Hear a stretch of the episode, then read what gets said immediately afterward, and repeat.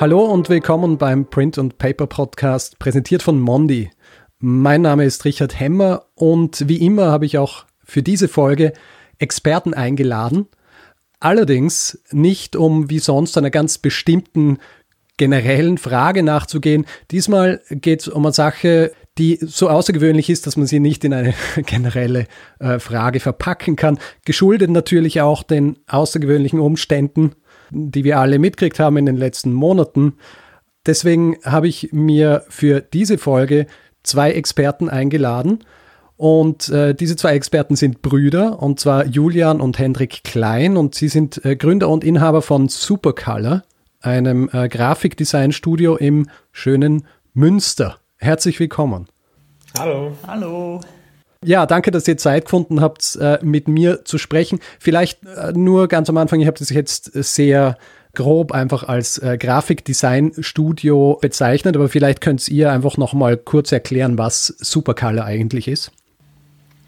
Ja, also so ganz unrecht äh, hast du natürlich nicht. Wir sind ein Studio für Grafikdesign zur Hälfte zumindest. Und die andere Hälfte besteht aus dem Risographiedruck. Das heißt, wir haben hier einen Drucker stehen, auch seit einigen Jahren schon, hat uns auch das Studium über begleitet und ähm, ja, bei uns ist das so aufgeteilt. Also man kann nicht genau sagen, wie viel Prozent da jetzt was ist. Mal ist es mehr Grafik, mhm. mal ist es mehr Druck.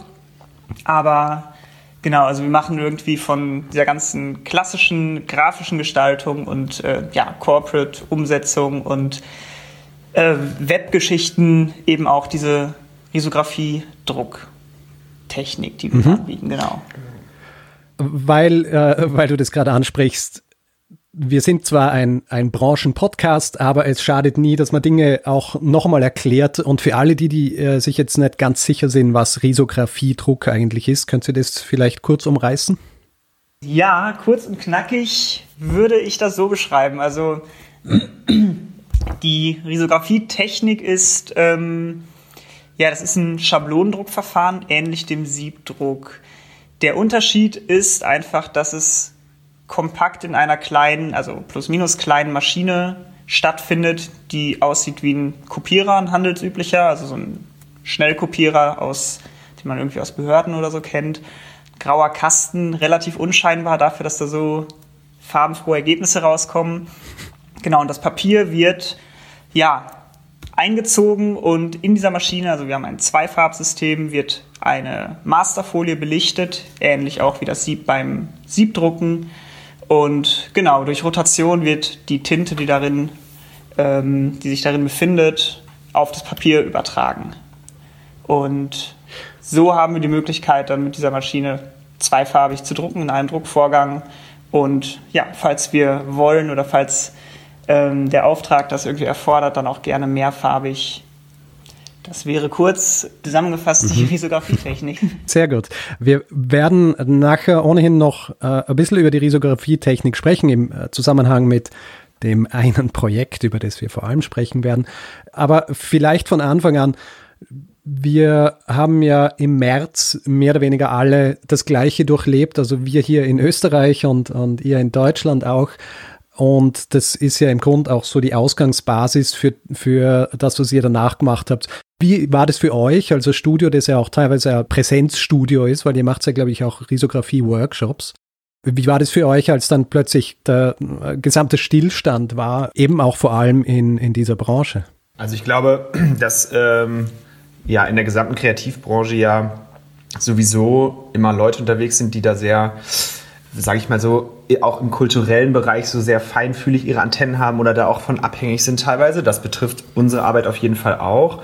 Und deswegen war es schon so, dass da erst so eine große Verunsicherung im Raum war, wie es überhaupt weitergeht. Also es war wirklich so ein, ähm, ja, diese, diese Workshops zum Beispiel, die du gerade angesprochen hast, funktionieren ja wirklich genau so, dass Leute bei uns im Raum sind ähm, natürlich mhm. gibt es ja jetzt auch Leute, die versuchen, das in so eine Online-Sache zu transformieren. Das klappt ja auch.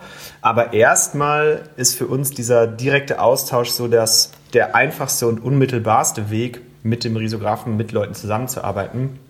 Und ähm, mhm. also ich weiß bei mir selber auf jeden Fall noch, dass es da schon so eine einfach so eine Verunsicherung gab. So was jetzt das letzte Jahr bei uns war total voll und auf einmal kam dieser Cut und wir dachten so, okay, was ist eigentlich jetzt? Was, was passiert eigentlich? Und gerade auch, weil äh, Hendrik und ich beide auch immer so einen, so einen starken Background in so Musik, Kultur, äh, Szene und Arbeit hatten und dann, ja, dieser ganze, der, der Bereich ist ja wahrscheinlich fast noch, noch stärker betroffen und liegt ja komplett ja. brach. Äh, und das haben wir natürlich auch mitbekommen. Und wir gestalten ja auch gerne Konzertplakate und so zum Beispiel. Ähm, mhm. Ja, da gab es irgendwie so mehrere Bereiche, bei denen wir direkt dachten, oh Mann, was ist eigentlich jetzt damit? So Dinge wie Konzertplakate, die, die sind natürlich dann weggefallen, oder? Oder fallen auch momentan zum größten Teil weg, wahrscheinlich, oder? Auf jeden Fall, genau. Also all diese hm. Sachen. Trotzdem ent entwickeln sich bestimmt, oder das merkt man auch gerade so, dass, dass, dass dafür wieder andere Bereiche stärker werden. Oder es ja auch eben viele von diesen Streaming-Formaten gibt, obwohl ja auch, glaube ich, allen Leuten klar ist, dass das nicht so ein Konzerterlebnis ersetzen kann. Aber trotzdem passiert ja was und Leute machen sich Gedanken. Ähm, nur in den ersten Wochen war das ja nicht der Fall. Da war das erstmal so, so wie in so einen Abgrund gucken und nicht wissen, was danach ist. Ja, und ihr seid dann ja auf eine Idee gekommen, äh, als Reaktion auf diese, auf diese Tatsache, dass hier jetzt alle zu Hause bleiben müssen. Ja, grundsätzlich, ähm, genau, war, war, das, ich glaube, das ist schon, schon immer bei, äh, bei der Arbeit von äh, uns beiden so, dass wir, dass wir auch teilweise immer irgendwie aus so einem, so einem politischen Background kommen oder auf jeden Fall immer versuchen, so auch an der aktuellen Nachrichtenlage zu bleiben. Und das äh, betrifft natürlich einmal dann ähm, so diese ganze Lockdown-Situation äh, bei uns lokal oder auch in Europa und in allen Ländern, aber eben auch so auf der anderen Seite, und, und genau, das schließt natürlich ein, was in diesem kreativen Umfeld und in unserem Berufsumfeld passiert, wo wir auch von vielen Leuten mhm. genau das so mitbekommen haben, dass die auch verunsichert sind, nicht mehr diesen Austausch haben, irgendwie so eine Art von Kooperation von Künstlerkollektiven, Leuten, die Ateliers zusammen mieten und da auf einmal nicht mehr hin können. Und gleichzeitig eben diese andere Situation, ähm, dass es so an der EU-Außengrenze e Leute gibt, die gar nicht die Chance haben, irgendwelche Hygienebestimmungen oder so einzuhalten, weil die nicht mal Zugang zu Wasser haben. Und irgendwie diese, mhm. irgendwie haben wir das, das, das hat so ein Gefühl ausgelöst, also wir müssen irgendwie was, was machen, was genau diese Dinge miteinander verbindet und was vielleicht in so eine aktivistische Richtung geht oder irgendwie was bewirken kann, aber eben auch so einen sehr positiven Aspekt hat, nämlich Leute zusammenzubringen und zusammen was zu schaffen. Genau. Und was, was ist dann passiert? Was war eure, eure Idee, um all diese Dinge zusammenzuführen und dann eben auch da mitzuhelfen, dass diese Personen, die nicht einmal genug Wasser zur Verfügung haben, auch unterstützt werden?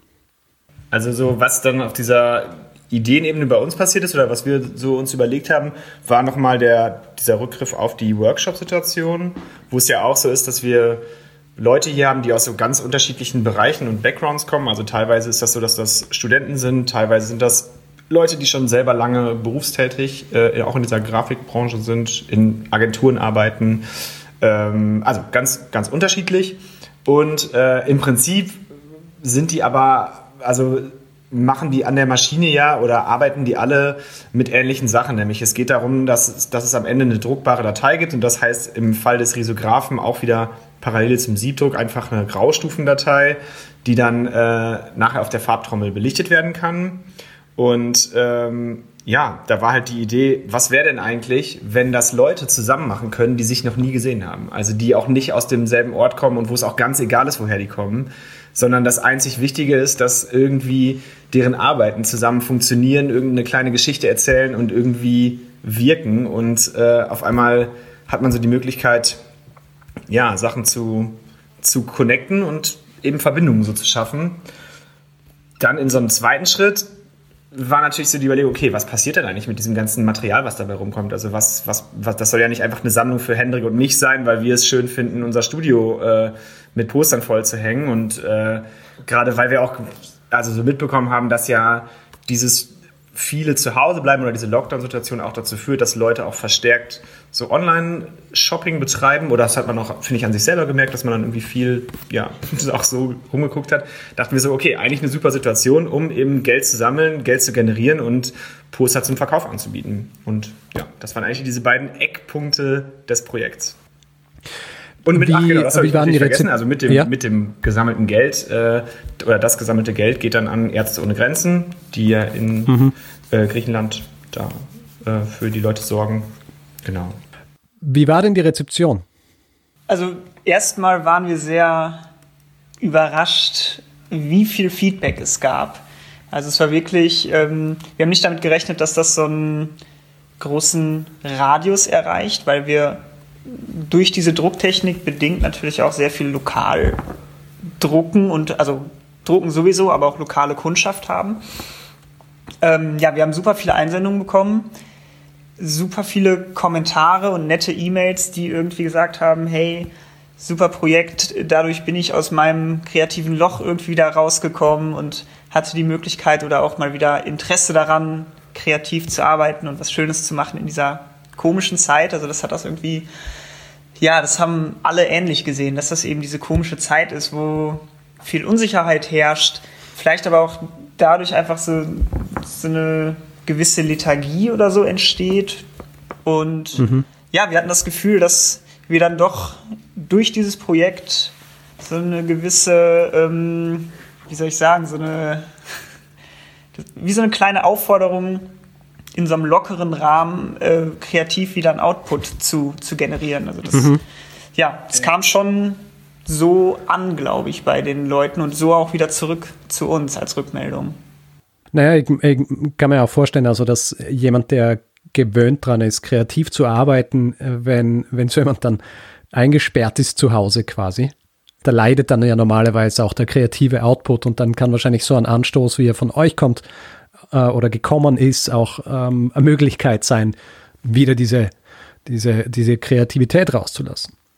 Ja, so war auch der Eindruck. Also das haben wir echt auch oft zurückgemeldet bekommen und Und ja auch an uns gemerkt dann. Also so die, wir hatten ja die, waren ja quasi in derselben Situation, dass wir erstmal hier alleine waren, ohne Menschen. Wir haben auch teilweise das aufgeteilt, die ersten vier Wochen, dass wir äh, uns abgewechselt haben hier im Studio.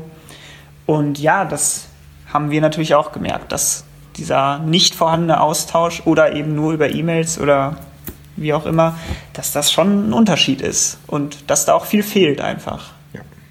Jetzt ist es ja so, der, beziehungsweise der Hauptgrund, dass wir miteinander sprechen, ist ja, dass ihr ja ganz spezifisches Papier dann verwendet habt, um, um diese Designs auszudrucken, bevor sie dann eben verkauft worden sind, und zwar per Grafiker Natural Rough. Was ist denn eure Erfahrung mit diesem Papier gewesen? Also ich glaube, was ganz schön ist, wir, ne, wir benutzen das ja schon eine Zeit lang, ähm, das ist an dem per Grafikermaterial, dass, dass das genau eigentlich diesen Anforderungen entspricht, die die Riso-Maschine hat. Die sind gar nicht so besonders speziell, aber wichtig ist für uns immer, dass wir ein ungestrichenes Papier haben, ähm, so Grammaturspektrum, da bewegen wir uns so also maximal bei 300 Gramm. Jetzt bei, wir haben glaube ich auf 240 Gramm gedruckt, was super funktioniert. Das lässt sich dann halt sehr gut einziehen. Und diese raue Oberfläche. Die, also das ist bei per Grafika irgendwie toll, finde ich, dass es nicht so rau ist, dass das ähm, dazu führt, dass man nicht mehr sauber drucken kann. Also es ist immer noch ein sehr schönes Ergebnis. Und diese natürliche Farbe funktio funktioniert einfach total gut mit allem, was wir mit Riso damit machen. Also irgendwie sind das so mehrere Sachen, so Haptik ist toll und ja, Verarbeitung ist super. Sehr gut.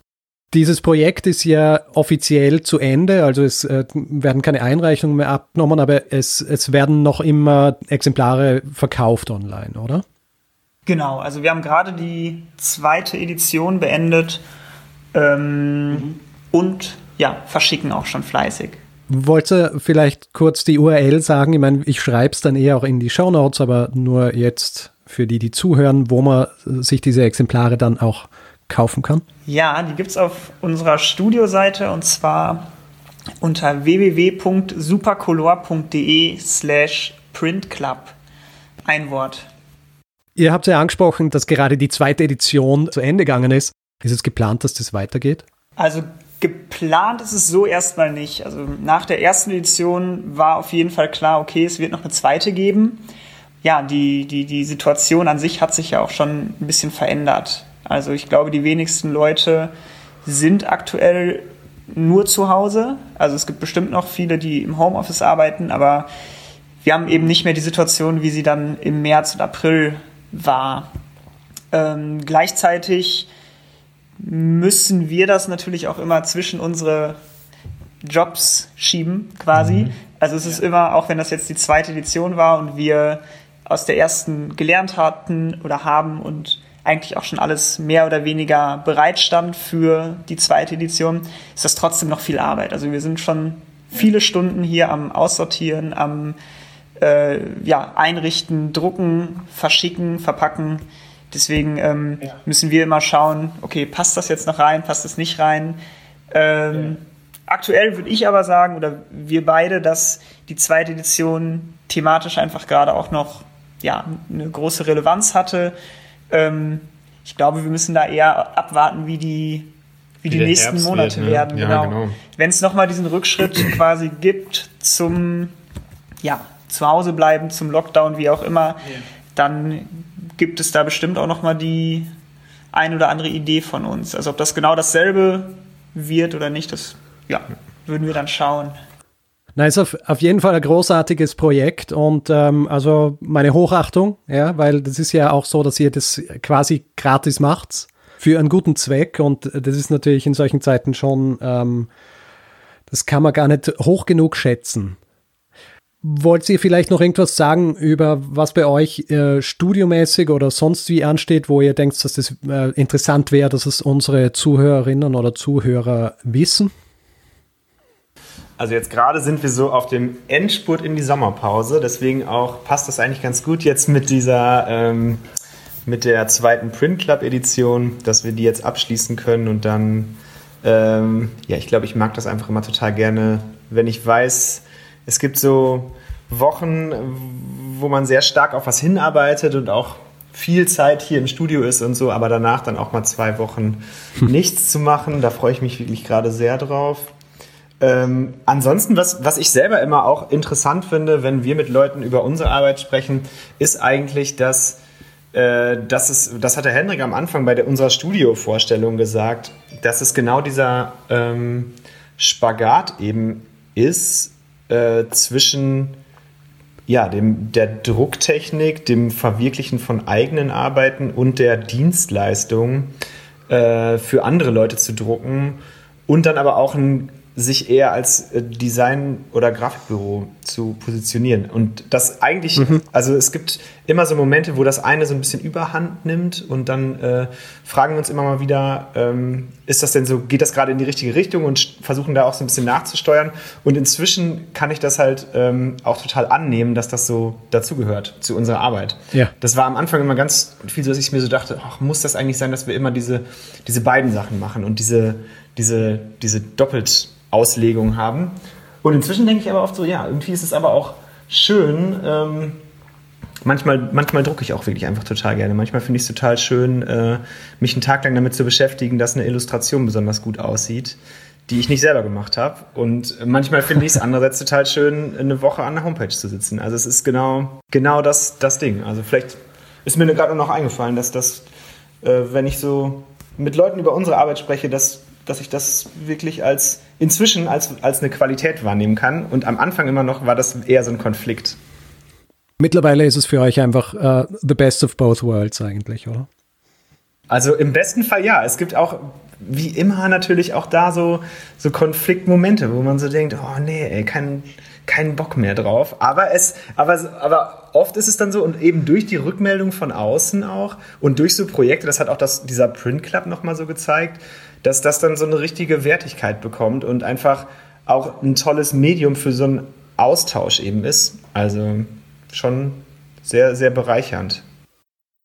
Sehr gut. Selbst wenn ich mir ein Schlusswort aufgeschrieben hätte, ja, ähm, lang drüber nachgedacht hätte, hätte ich wahrscheinlich nicht so ein schönes Schlusswort zusammengebracht, wie du jetzt gerade. cool. In dem Fall würde ich sagen, kommen wir zum Ende. Ich danke euch nochmal sehr, dass ihr euch die Zeit genommen habt, um, um mir von eurem äh, Printed Home Club und äh, eurem Studio zu erzählen. Ich danke auch äh, unserem Publikum fürs Zuhören und hoffentlich bis zum nächsten Mal, wenn wir dann auch wieder einer Frage zum Thema Druck und Papier nachgehen.